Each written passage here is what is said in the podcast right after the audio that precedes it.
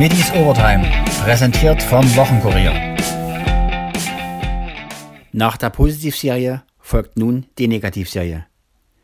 Dynamo verlor in Darmstadt mit 0 zu 1 und damit zum dritten Mal in Folge. Trainer Alexander Schmidt sah den Platzverweis für die Gastgeber als Knackpunkt. Wir sind äh, ganz gut reingekommen ins Spiel, ja, haben äh, das umgesetzt, was wir uns vorgenommen haben, Gegner weghalten vom Tor, ähm, wenig Standards zu verursachen, beziehungsweise einfach äh, agieren, ja, hoch anzulaufen und ähm, Gegner nicht so viel äh, Raum zu geben gegen uns. Ähm, ja, dann kam, dann kam die rote Karte und äh, wie es oft im Fußball so ist, man, man, man, sieht sich dann im Vorteil und man denkt, äh, okay, gegen zehn Mann, ja, wird es jetzt vielleicht ein Tick leichter, aber es wurde nicht leichter. Ja. Darmstadt hat äh, sich in jeden Ball reingeworfen. Wir haben einfach nicht die spielerischen Mittel gefunden, dass wir einen Gegner ausspielen, dass wir geduldiger spielen, dass wir vor allem im letzten Drittel präziser spielen. Haben es nicht geschafft, dass wir uns genügend äh, Torchancen erarbeiten. Und äh, ja, dann, dann bekommen wir das Gegentor. War natürlich von der Art und Weise ärgerlich, aber ist so, muss man so akzeptieren. Und äh, ja, insgesamt äh, kann jetzt der Mannschaft nicht den Willen und den, äh, die Mentalität absprechen. Ja, wir haben alles versucht, aber waren natürlich von der Cleverness und äh, von, der, von der spielerischen äh, Note waren wir einfach nicht stark genug, dass wir Torchancen kreieren. Und ja, deshalb muss man klar sagen, müssen wir die Niederlage akzeptieren.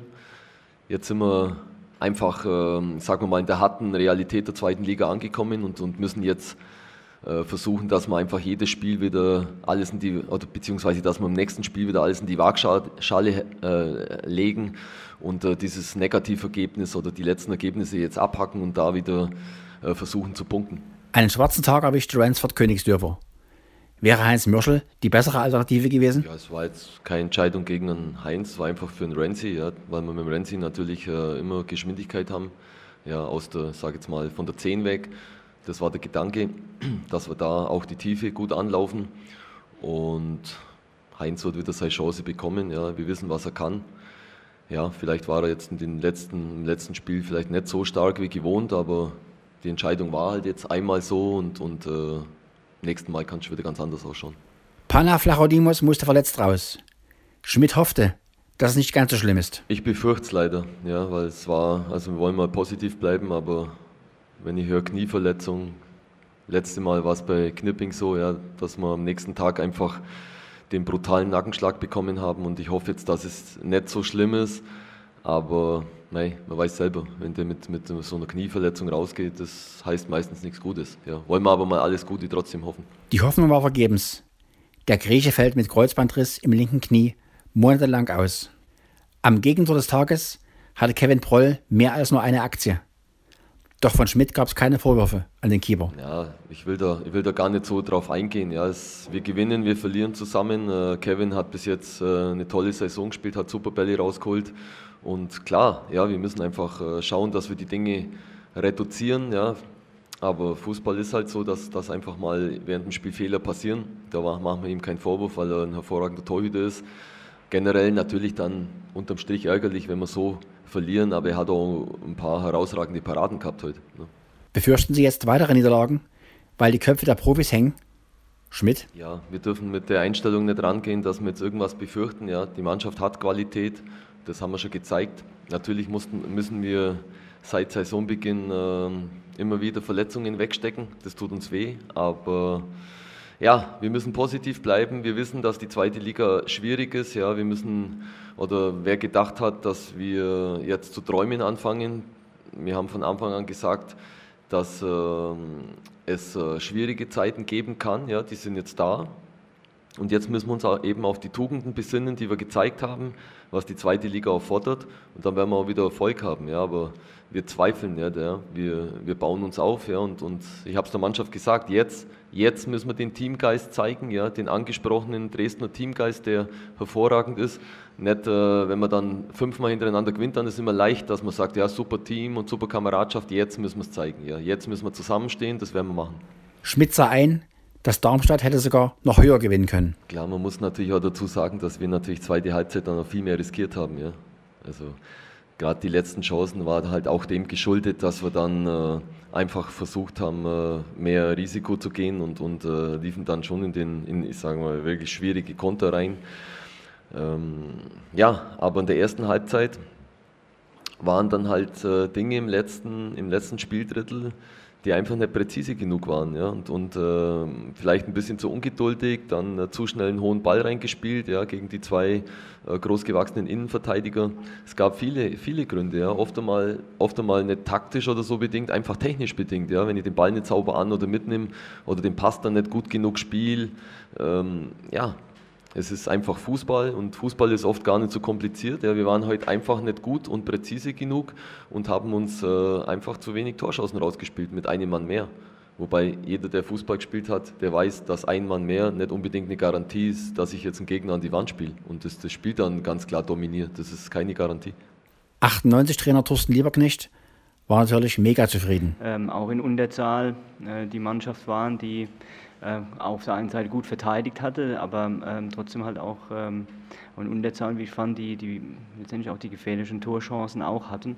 Und deswegen ist es wirklich tatsächlich so, dass man sagen muss, dass es ein, aus meiner Sicht dann doch ein verdienter Sieg äh, war weil wir durchaus die, die, die besseren und, und die Vielzahl an Torchancen hatten.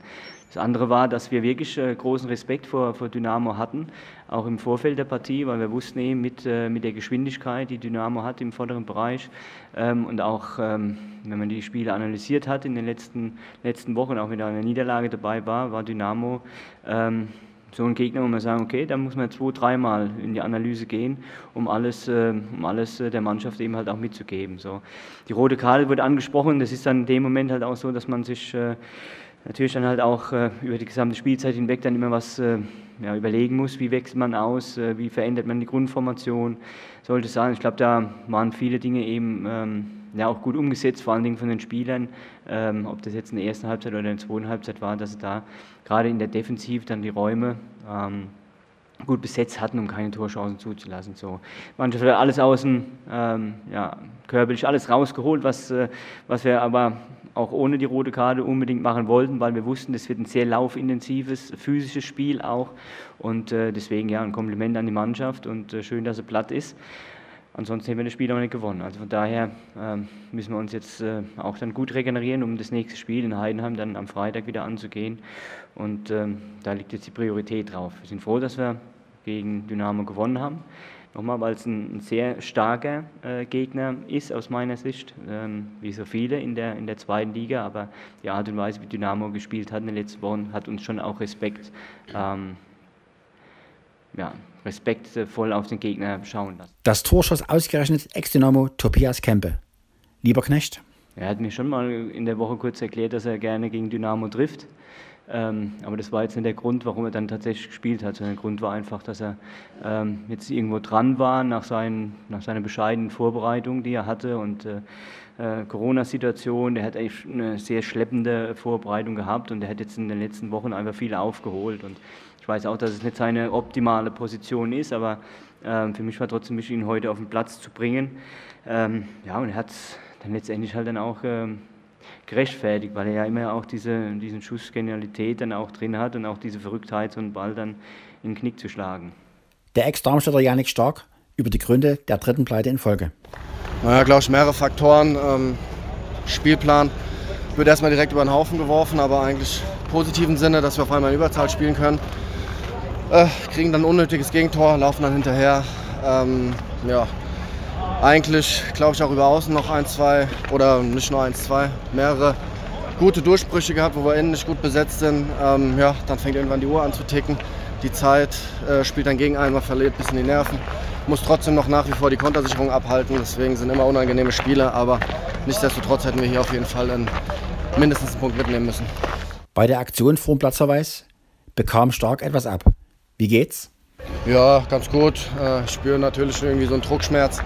Hat mich schon erwischt, glaube ich, mit offener Sohle. Ähm, aber ja, ich denke jetzt nichts Schlimmeres. Wie geht's jetzt weiter? Stark? Ja, ich glaube, wir müssen ganz einfach aus unseren Fehlern lernen. Ähm, das Gegentor war wieder absolut vermeidbar.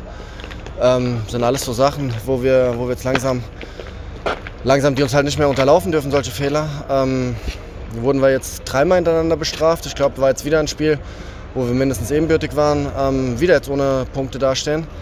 Und ja, das, ist, das sind sehr bittere und schmerzliche Niederlagen. Und ja, darauf, daraus müssen wir jetzt ganz schnell lernen. Jubelstimmung dagegen bei den Footballern der Dresden Monarchs, die mit einem 50 zu 13 gegen die Allgäu Comets ins Meisterschaftshalbfinale eingezogen sind. Offensivcoach Robert Kruse. So ein deutlicher Sieg. Hättet ihr gedacht, dass es so leicht wird? Nein, Viertelfinale ist immer schwierig und äh, wir haben uns akribisch vorbereitet, wussten, dass es ein starker Gegner ist und waren dann schon überrascht, dass es dann doch so gut ging. Die Offensleistung war auf jeden Fall überragend, muss man sagen. Oder lag es an der Schwäche des Gegners? Wir hatten uns, wie gesagt, gut vorbereitet. Wir wussten, was auf uns zukommt. Wir hatten also auch deswegen einen sehr guten Start, hatten zwischendurch mal ein bisschen den Faden verloren, haben uns ein bisschen unkonzentriert verhalten.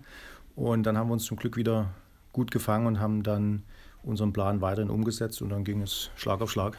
Ihr wart in der Hauptsaison ja auch schon dominant. Ist es trotzdem ein Zeichen, dass die Südstaffel eventuell etwas schwächer besetzt ist, wenn man das über Kreuz so betrachten muss, das Spiel? Finde ich nicht. Es gibt natürlich äh, mehr Teams im Süden momentan dieses Jahr und ich denke dann die untere oder das untere Drittel der Tabelle ist dann schon schwächer als vielleicht äh, der obere Teil oder der gesamte Norden. Und insofern ist es immer schwierig mit Kreuz vergleichen. Ist jetzt ein erneut so leichtes Spiel zu erwarten oder muss man diesmal mit einem richtig starken Gegner rechnen im Halbfinale? Saarland ist äh, verdient auf Platz 2 und sie haben auch verdient gegen äh, Köln gewonnen, haben also ihren Gameplan umgesetzt, haben Vollgas gegeben, haben also mit viel Herz gespielt und äh, mit einer richtig guten Begeisterung für den Sport. Es war ein tolles Ambiente und äh, Köln hat äh, sich wirklich schwer getan und, und, viele Fehler gemacht und Saarland ist äh, definitiv ein ernstzunehmender Gegner und wird eine sehr kurze Vorbereitungswoche. Also wir bereiten uns wie immer sehr gut vor, aber es wird sehr, sehr schwierig. Ein Plus natürlich das Publikum im Rücken. Wie war das letztens am Sonnabend? Laut, doll, schön? Ja, absolut. Also unsere Fans sind natürlich äh, fantastisch und die Spieler spüren das, dass da was losgeht und dass die Stimmung in der Stadt gut ist. Äh, das letzte Mal, dass wir ein Playoff-Halbfinale zu Hause gespielt haben, war 2013. Danach sind wir dann in den John Bowl eingezogen. Also gute Vorzeichen und die, die Jungs freuen sich mit dem Publikum zusammen, äh, so ein schweres Spiel zu bestreiten und, und hoffen auf die Unterstützung. Jetzt seid ihr so weit gekommen, also alles andere als ein Nicht-Einzug wäre eine Enttäuschung. Absolut, absolut. Wir spielen jedes Spiel, um zu gewinnen. Und ähm, wenn man das Halbfinale gewinnt, ist man im Jumbo und das ist das, was wir möchten. Ebenfalls ein Sieg feierte Galopptrainerin Claudia Barsich. Ihr Legacy gewann im französischen Straßburg. Drei und an der linken Seite kommt Blue Pegasus und auch äh, Blue Pegasus ist nicht alleine, der da kommt. Da kommt an der Außenseite auch die 13 auf und das ist äh, Halloween. Schauen wir auf die Innenseite. Da hat äh, Legacy die Führung übernommen. Legacy im Kampf mit Ines. Legacy, Ines und an der Außenseite Blue Pegasus. Legacy wird das locker gewinnen. Legacy gewinnt. Ines ist Zweite und Dritte ist Blue Pegasus, die Zwölf. Claudia Barsich nach dem Sieg. Frau Barsich, Auswärtssieg in Frankreich. Herzlichen Glückwunsch. War der Erfolg von Legacy erwartet oder erhofft? Erhofft war er auf jeden Fall. Der Legacy hatte dort schon gewonnen in Straßburg und hatte sich ja mit dem zweiten Platz angekündigt. Die Form in Baden-Baden, die war dann zu streichen, deshalb haben wir das probiert. Was kann man zu dem Rennen sagen? War die Taktik, wie sie ausgegeben war, eingehalten vom Jockey? Also eigentlich sollte der Jockey etwas weiter hinten mit ihm gehen, aber er ist abgesprungen, hat ihn nicht geschickt, hat ihn dort gehen lassen, wo er wollte und das hat ja dann zum Erfolg geführt. Wie geht es weiter mit dem Pferd? Wird er in Dresden schon an den Start kommen oder irgendwann mal wieder in Frankreich? Nee, also leider hat er in Dresden wieder nichts Passendes, wie viele Pferde von uns. Das sind die Ausschreibungen nicht so für uns gedacht. Deshalb laufen auch vier Stück in einem Rennen, was eigentlich Quatsch ist, aber die Ausschreibungen geben es nie besser her. Und Legacy wird weiter in Frankreich laufen. Und die vier in einem Rennen, wer ist da der hoffnungsvollste? So brave. So brave. Den nächsten Dresdner Galopprenntag gibt es am Wochenende. Am Sonnabend geht es 14 Uhr los.